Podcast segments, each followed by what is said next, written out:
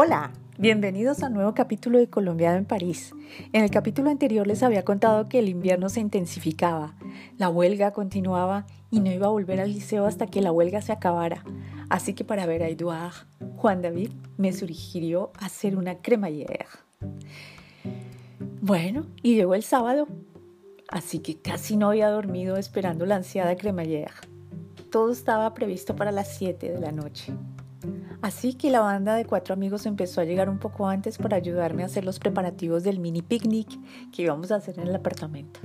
De repente el teléfono suena y era Eduardo llamando desde la cabina telefónica de abajo. Ah, ya lo vi, es un monito que está llamando en la cabina, ja, ja, dijo Juan David, porque lo estaba viendo desde la ventana. Claudia, olvidé tu código y el número de tu piso. Aquí, para entrar en cada edificio, en París y en Francia necesitas un código de entrada. Bueno, no te preocupes, Eduard. Yo bajo a abrirte. Creo que mis amigos estaban más nerviosos que yo. ¡Sí! ¡Vamos! Si quieres, vamos y te acompañamos. No, no, no, no, no, no, no. No, no, no. Yo voy sola. No, no, sí, sí, sí. No, no, no, no, no. Yo voy sola. Bueno, baja rápido, por favor. Y lo traes que ya nos morimos de la curiosidad de saber quién es Eduard, dijo René. Nina, mientras tanto, reía carcajadas y decía, pues yo ya sé quién es. Y ya le di el visto bueno. Los minutos eran interminables vagando en el viejo ascensor. Atravesé el corredor y ahí podía ver desde el cristal que adornaba la puerta a Eduard con un gran ramo de flores y una botella de champaña. Para mí, era una de las mejores definiciones de la felicidad en esos momentos. Todo hasta ahora era sencillamente perfecto. Y cuando entramos en el ascensor, Edouard se acercó y me dijo, Claudia, je ne peux plus. Je pense à toi tout le temps. Et tu me plais beaucoup. Pienso en ti todo el tiempo, Claudia, y me estás gustando muchísimo. ¡Oh! Yo me sentí la mujer más feliz del mundo y como en las películas, me armé de valentía y de coraje y yo solamente añoraba un beso romántico. Así que le dije a Edouard, sí Edouard, tú también me gustas mucho, tu me plais beaucoup, baise-moi. ¿Mm? Pardon? Ici? C'est trop rapide. Hein? dans l'ascenseur, me dijo Rocco, rojo como un tomate. Bueno, y yo que le dije a Eduard, eh, eh, sí, aquí en el ascensor. Y le mostré mi boca y también la mejilla le dije, ¿ves moi sí, mostrándole la boca. La sorpresa de Eduard se transformó en risas y me dijo, Claudia, en francés, tu dis, embrasse-moi y no baise-moi, porque baise-moi quiere decir que nos acostemos, tú y yo, haciendo el amor. Y yo prefiero ir muy despacio contigo y no quisiera por el momento hacerlo en un ascensor. Es muy rápido. ¡Oh! ¡Qué vergüenza! Mi francés me había traicionado de nuevo. ¿Por qué no aprendemos en los libros de francés todas estas palabras? Leçon numéro 6.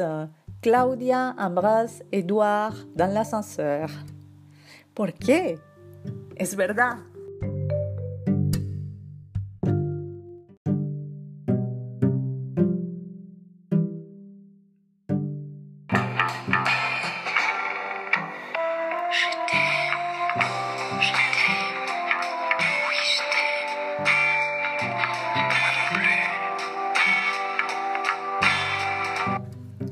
El beso llegó, pero la vergüenza no se fue.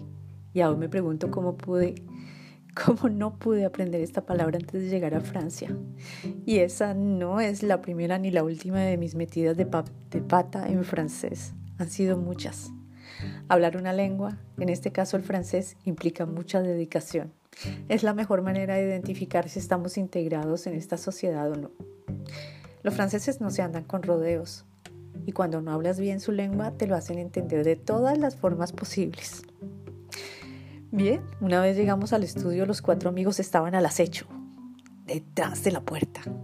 Edouard se dio cuenta de nuestra complicidad y se sentía inspeccionado, escudriñado por la banda de los cuatro amigos.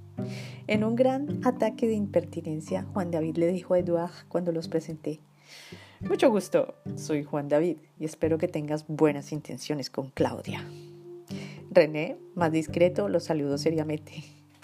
Hola, y se limitó a observarlo y Patricia le dijo, Bonjour, y sonrió para luego decirle, decirme en la cocina, uy, felicitaciones, está como quiere, está muy bien. Edouard propuso destapar la botella de champán que había llevado y eso sirvió para romper el hielo con los cuatro amigos. Así que las horas pasaron y Edouard ya se sentía como un miembro más del grupo. Comenzaba a nevar de nuevo y Edouard tenía que irse porque la nieve produce más accidentes en la carretera. ¿En dónde vives, Edouard? preguntó Juan David. J'habite en Angan-les-Bains, dijo Edouard con su acento parisino. Vivo en Angan-les-Bains. Ah, ya sé, yo conozco un bosque que está por ahí cerca, es como un parque. Y hay también un casino, dijo Juan David, ya hablándole a Edouard como un viejo amigo. Sí, Juan David, eso es. Vivo en la banlieue parisienne, parisienne del norte, en el distrito 95. Bueno, Algún día tendremos que visitarte, claro, si sigues teniendo buenas intenciones con Claudia, claro. Todos reímos. Juan David siempre ha tenido el don de ser muy gracioso cuando dice algo. Como ya lo dije, es una especie de Johnny Depp con rasgos asiáticos y le da un toque de elocuencia a sus bromas. Se hacía tarde, así que todos se fueron. Eduard, ¿nos acercas? Ay, muchachos, pero no exageren, Eduard. Eduard, por favor, no les hagas caso. Eduard me dijo, no, no. Yo os approche, los acerco de tal manera que no tengan que caminar mucho. Cuando se fueron, yo ya estaba flotando en una nube. Las flores de Eduard le hacían competencia a los girasoles de mi póster de Van Gogh. Era la mujer más feliz del mundo y esos días grises parisinos tenían un encanto único. Todo era un sueño, era tal como me lo había imaginado, pero sin los problemas de comunicación en francés, claro. Al día siguiente, Madame Frances me llamó y me dijo, Bonjour Claudia, je vais avoir beaucoup dîner de gala pour les enfants adoptés. Voy a tener muchas cenas de beneficencia para los niños adoptados. Así que estoy haciendo una lista de todos los fines de semana los que usted debe, debe cuidar a, a Jean Gabriel. La espero en 10 minutos para darle la lista de fechas. Cuando bajé, efectivamente, Madame Frances tenía la lista de todas las fechas. Eran cuatro fines de semana anotados cuidadosamente en una hoja donde estaban todos los viernes, sábados y domingos seguidos en los que tenía que cuidar al niño. Bon, bah, j'espère que vous allez pas vous déranger. Espero que no se moleste. De todas maneras, usted paga el alquiler del estudio con el babysitting de Jean Gabriel. ¿Y ahora qué? ¿Mm? ¿Cómo iba a ver a Eduard? ¿Cómo nos íbamos a ver? ¿Qué iba a pasar con nuestra relación? ¿No nos íbamos a ver mucho? Los espero en el próximo capítulo para contarles más de esta historia. Hasta pronto.